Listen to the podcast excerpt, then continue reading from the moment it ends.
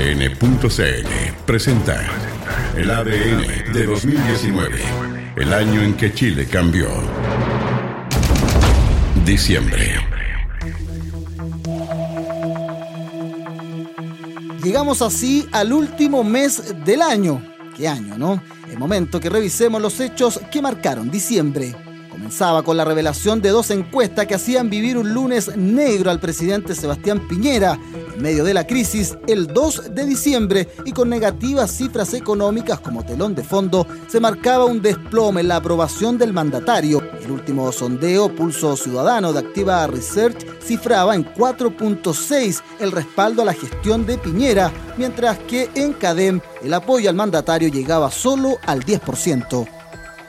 Ramón Cavieres, director ejecutivo de Activa Research, comentaba parte de los motivos de esa baja aprobación. También Roberto Isikson, gerente de Asuntos Públicos y Estudios Cuantitativos de CADEM. Primero, la falta de liderazgo en manejar la crisis total en la cual está inmerso el país. Segundo, la respuesta más concreta respecto a las demandas ciudadanas. Y tercero, está el tema de control de la delincuencia actualmente. Más o menos ya hace dos semanas atrás, cuando, cuando, cuando el presidente Piñera esta conferencia de prensa histórica que tuvo más de 70 puntos de rating y tuvo una hora y media ese podio vacío, que fue un mensaje al Congreso de llegar a un acuerdo constitucional, fue, fue, fue exitoso, el presidente no, no logró conectar con la audiencia y había más de 70 puntos de rating. Y esa audiencia lo que sintió esa noche fue vacío de poder. En medio de esto aparecía una medida que hacía recordar el gobierno de la expresidenta Bachelet. Por eso quiero anunciar hoy día que vamos a enviar hoy un proyecto de ley al Congreso que permite otorgar un bono que en promedio va a ser de 100 mil pesos por familia a 1.336.000 familias chilenas. Es decir, va a llegar a cerca de 6 millones de chilenos. Un bono que va a permitir un alivio, que va a permitir una ayuda. Yo sé que los bonos no resuelven los problemas o no resuelven todos los problemas, pero también sé que significa un importante alivio, una ayuda en un momento en que tantas familias chilenas lo necesitan tanto. Luego que el gobierno presentara la agenda de recuperación económica y protección al empleo por 5.500 millones de dólares, el presidente Sebastián Piñera participó en una actividad en la comuna de Maipú, donde junto al ministro de Economía, Lucas Palacio, y un grupo de emprendedores, se conocía el pago de estos 100 mil pesos promedio, que finalmente se trataba de 50 mil por carga familiar. En la calle, las opiniones eran divididas. Es una burla lo que está haciendo el presidente dar esa plata, no a todos. No es parejo y, van a seguir como están. Es miserable, por lo que si yo ganan millones, por 100 lucas es poco. Pésimo, no alcanza. Yo tengo una pyme y estoy quebrado. Me saquearon, me reventaron, no tengo, no tengo trabajo, no los trabajadores y eso no, ayuda en nada. Es una vergüenza porque por lo que estamos viviendo, él no escucha. El pueblo está hablando y él no escucha. Escuché mil pesos, si uno queda feliz con 40 mil pesos, que es un bono que le dan una vez al año de las cargas, y uno queda feliz, porque igual te ayuda, pues. En diciembre también aumentó la tensión entre el Ministerio Público y el gobierno respecto del actuar de la Fiscalía durante la crisis. Desde la moneda le pidieron al Ministerio Público que en vez de aprovechen esta oportunidad para ser mejor. El fiscal nacional en tanto, Jorge Abbott, pidió seriedad al Ejecutivo. Lo único que podemos responderle a la Fiscalía es que en trabajo en conjunto, como una política de Estado, se puede enfrentar de mejor manera orden y seguridad para responder esta tremenda inquietud que tienen las personas y una de las principales preocupaciones que tiene, más allá de este conflicto, la gente en su vida cotidiana. Que la Fiscalía, en vez de defenderse, aproveche esta oportunidad para hacer una Fiscalía mejor que hace 48 días atrás. Se pretende, y así lo he sostenido, traspasar al sistema procesal penal una responsabilidad respecto de un estallido político y social, ya respecto del cual el Ministerio Público no tiene una responsabilidad mayor. La responsabilidad que tiene el Ministerio Público es de investigar. Efectivamente, en algunas ocasiones hemos cometido alguna equivocación y la hemos eh, reconocido. Tensa relación que aumentaba también respecto a las teorías de intervención extranjera en las movilizaciones y en medio de críticas un polémico informe Big Data se filtraba a la prensa y asomaba como otro asunto sin resolver. Son aficionados al K-Pop eso reveló el escrito que llegó a la Agencia Nacional de Inteligencia apuntando a la influencia de personas jóvenes fuertemente ligadas al fomento de comentarios contra carabineros y autoridades. Incluso aparecen personajes del mundo social, político y deportivo mencionados como responsables de influenciar a las masas. La cantante chilena Mon Laferte, la comediante Paola Molina, seleccionados chilenos Claudio Bravo y Gary Medel, así como políticos del Partido Comunista y el Frente Amplio, Mela Giles, Camila Vallejo, Carol Cariola y Beatriz Sánchez. Informe del que el gobierno se desentendió. La información oficial entregada por la Subsecretaría del Interior es que el informe de Big Data es un informe que fue entregado a la Agencia Nacional de Inteligencia por parte de una fuente que dada la ley de inteligencia se debe mantener reservada, no fue encargada por el gobierno ni fue financiado por el gobierno. Poco más de dos meses ya han pasado desde que el estallido social remeció al país. Las manifestaciones y protestas contra el gobierno de Sebastián Piñera bajaron su intensidad durante las últimas semanas, pero aún así se mantienen fuerte buscando mejoras para el pueblo chileno. Es en este contexto que el 11 de diciembre el presidente Piñera grababa una entrevista para CNN en español que luego daría que hablar. Muchas de las noticias, de los videos relacionados con derechos humanos, que se han difundido profusamente en los medios de comunicación chilenos y también extranjeros no corresponden a la realidad. Hay muchos de ellos que son falsos, que son filmados fuera de Chile o que son tergiversados y por tanto, sin duda que aquí hemos debido enfrentar una, una campaña de desinformación que es muy difícil de contrarrestar. En las canchas. El término anticipado del campeonato dejó una sensación amarga en distintos clubes. Sin embargo, Universidad Católica era el justo campeón y nadie discutía dicha decisión. No ocurría lo mismo con los equipos que estaban en la parte baja del torneo. La incertidumbre de si existía la posibilidad de que Universidad de Chile bajara a la primera B tras una paupérrima campaña cada vez se iba apoderando más en Quilín por lo que tras distintos consejos de presidente y reuniones de directivos se selló que por esta temporada no habrían descensos de categorías en ninguna de las divisiones del fútbol profesional. La U la Universidad de Concepción respiraban aliviados. Sin embargo, clubes como Unión Española manifestaban su rechazo a la decisión. Así lo expresa Luis Baquedano, gerente de Unión Española. Impresentable lo de la U, realmente impresentable. Se está quedando en la primera de Yapa. No, no, hablar de ética, no, es poco presentable. Imagínense que la U está descendida prácticamente, está descendida técnicamente y quiere la Copa Libertadores. Al no haber descenso se terminó generando otra guerra en el fútbol chileno, pues tampoco podrían haber ascensos de categoría, lo que dejaba a Santiago Wanderers una temporada más en la primera B pese a liderar la competencia a solo tres fechas de su término. Esta decisión provocó la ira de los hinchas caturros que llegaron hasta Quilín a manifestarse por la decisión de la ANFP. Tanta fue la indignación que una marcha convocada por las calles de Valparaíso congregó hasta los mismos jugadores del decano para protestar. La indignación la reflejaba el capitán de los porteños, Mauricio Viana. Es lo mismo que está pasando en la sociedad, nosotros nos sentimos vulnerados, pasados a llevar y hay muchas emociones, la verdad no quería hablar con la prensa porque eh, todo el país se, dio cuenta del robo que nos han hecho. Eh, un grupo que se sacó la cresta durante un año completo y te valorizan igual que un equipo que se salvó del descenso. Entonces eso no puede ser. No puede ser porque nosotros hicimos las cosas bien. La gente nos apoyó durante todo el año llenando el estadio y nos están robando. Tras intensas negociaciones y complejas citas directivas, la NFP decretó el ascenso de Santiago Wanderers a la primera división del fútbol chileno, sellando así una tensa espera por parte de los hinchas caturros. También San Marco de Arica logró el ascenso a la primera B, luego de su buena campaña en la segunda división profesional. Estas medidas hicieron estallar en júbilo a los hinchas caturros y nortinos que veían el premio tras un largo trabajo durante la temporada. El técnico de Wanderers, Miguel Ramírez, festejaba bueno, ya más tranquilo, más tranquilo porque ha sido, a ver, ¿cuánto? Fueron seis semanas más o menos de incertidumbre si se jugaba y no, o no se jugaba, y después fue una semana completita en la espera de tratar de cambiar un fallo que era adverso para nosotros, y, fue bien, tenso porque eh, el hecho de haber trabajado todo un año y no tener el premio correspondiente por haberlo ganado en cancha, la verdad era bien decepcionante.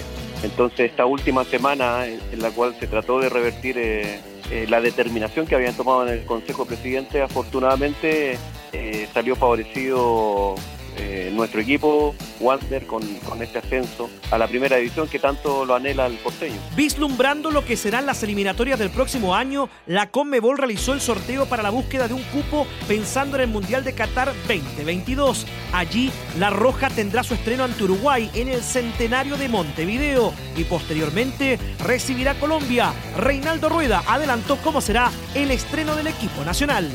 Normal, ¿no? Yo creo que un sorteo que nos muestra un calendario alternado. Eh, partidos de local y visita creo que también con una secuencia interesante y bueno, prepararnos a ver que hasta el último minuto se lucha siempre esa clasificación. Sí, yo creo que o sea, todas son conjeturas que se hacen siempre y todo va a pasar por, por el momento de cada, de cada mes, de la actualidad de, cada, de los jugadores y bueno, encararlo siempre con la mejor forma, hacer una buena logística, eh, tanto de local como de visita, que nos permita llegar con la selección en buen nivel. La gran noticia para el hincha colocolino fue la que recibió la semana previa a Navidad. El hijo pródigo de Macul, Matías Fernández, era oficializado como nuevo refuerzo de los salvos para la próxima temporada. Habían pasado 13 años desde que Mati Gol partió rumbo a su travesía por el fútbol europeo, con pasos por el Milan, Villarreal y Fiorentina. Sin embargo, se terminó concretando su retorno al cuadro albo para jugar la Libertadores del próximo año. Eso sí, el sueño de muchos se vio rápidamente frustrado, pues Fernández no podrá jugar con otro talentoso en el mediocampo albo, ya que la directiva del club anunció la salida de Jorge Valdivia tras dos años defendiendo la camiseta de Colo Colo. En una presentación con más de 10.000 espectadores, Fernández agradeció el cariño recibido por parte de todos los hinchas. Orgullo y un honor volver a vestir esta camiseta. Eh, el otro día estaba recordando, empecé con 12 años, fue un momento difícil, me costó, pero con 20 años salí habiendo cumplido mi sueño, que era ser jugador profesional. Yo y 13 años después vuelvo a mi casa. No solo vuelvo con la mayor bendición que me ha dado Dios, que mi mujer, junto a mis hijos.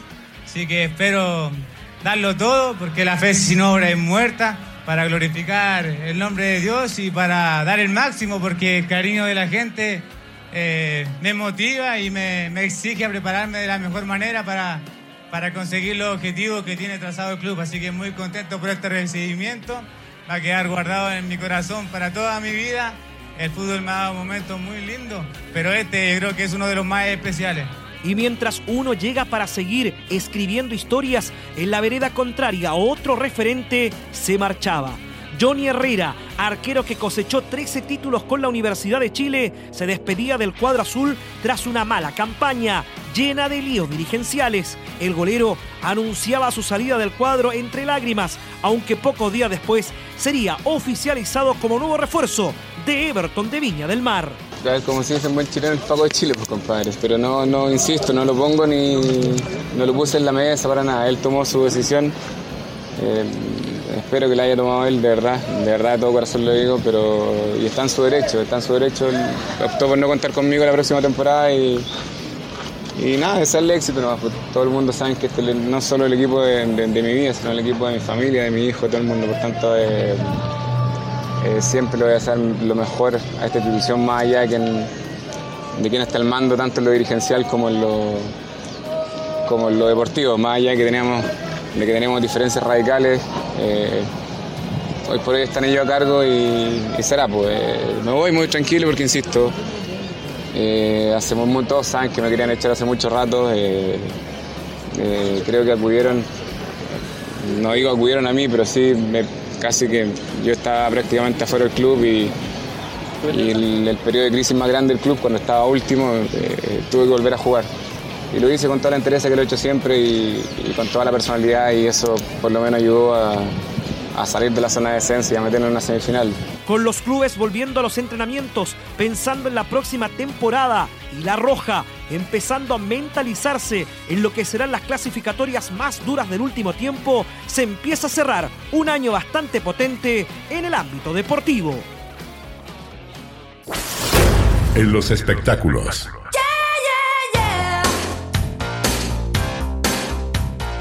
El comienzo del último mes de este 2019 no fue de los mejores y estuvo marcado por la partida de Mary Fredriksson, vocalista del recordado dúo sueco La artista, que se hizo conocida en la década de los 90 en el país, murió a los 61 años de edad y tras años de lucha por mejorar su salud, la que se vio deteriorada en el 2002 cuando se le descubrió un tumor en el cerebro. Canciones como Dress for Success, The Look o It Must Have Been Love son algunos de sus éxitos más recordados alrededor del mundo, impacto que también llegó a Chile, según recordó en ADN Ricardo Martínez. Alcanzaron a tener cuatro números uno en el, en el Billboard, lo que realmente es un súper éxito, lo convierte en una banda muy, muy importante en términos de, de, su, de su llegada al público.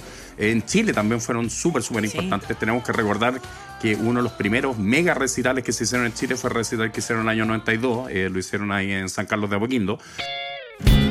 Y como este 2019 fue sin lugar a dudas el año de las mujeres en la música, no podía terminar sin grandes desafíos. Uno de ellos el debut en el Movistar Arena de Denise Rosenthal.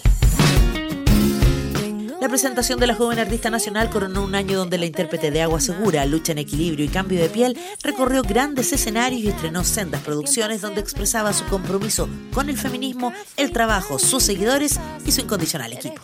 El equipo está ansioso de utilizar espacios y de reunirnos nuevamente. Creo que con el acontecer obviamente eh, se han bajado hartas hartas presentaciones. Las niñas también tenían presupuestado eh, algo que no es igual que todos y todas.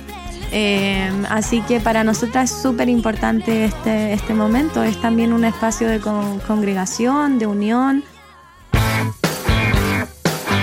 Si el estallido social que despertó a Chile se ha caracterizado por rescatar himnos de la música nacional, como el derecho de vivir en paz o el baile de los que sobran, también fue responsable de un inesperado regreso el de los bunkers. Como un verdadero símbolo del poder de la calle, uno de los grupos chilenos más importantes de los últimos años y que anunció su receso indefinido en 2014, se reunió de manera inédita en la ahora denominada Plaza de la Dignidad, donde convocó a miles de personas. Arriba de un camión y con pañuelos rojos al cuello, los bunkers regalaron algunas de sus canciones más populares a la ciudadanía mientras los invitaban a no bajar los brazos. Al día siguiente llegaron a su natal Concepción, donde con un show bastante más extenso despidieron esta fugaz reaparición en un contexto que la hizo necesaria, según comentó en el escenario el guitarrista y compositor de la banda, Mauricio Durán. Pueden estar cansados, muchos pueden estar un poco agotados. Espero que este, espero que este concierto y esperamos que este concierto les renueve las energías. Va a seguir pidiendo lo que es justo para construir un país que sea más solidario.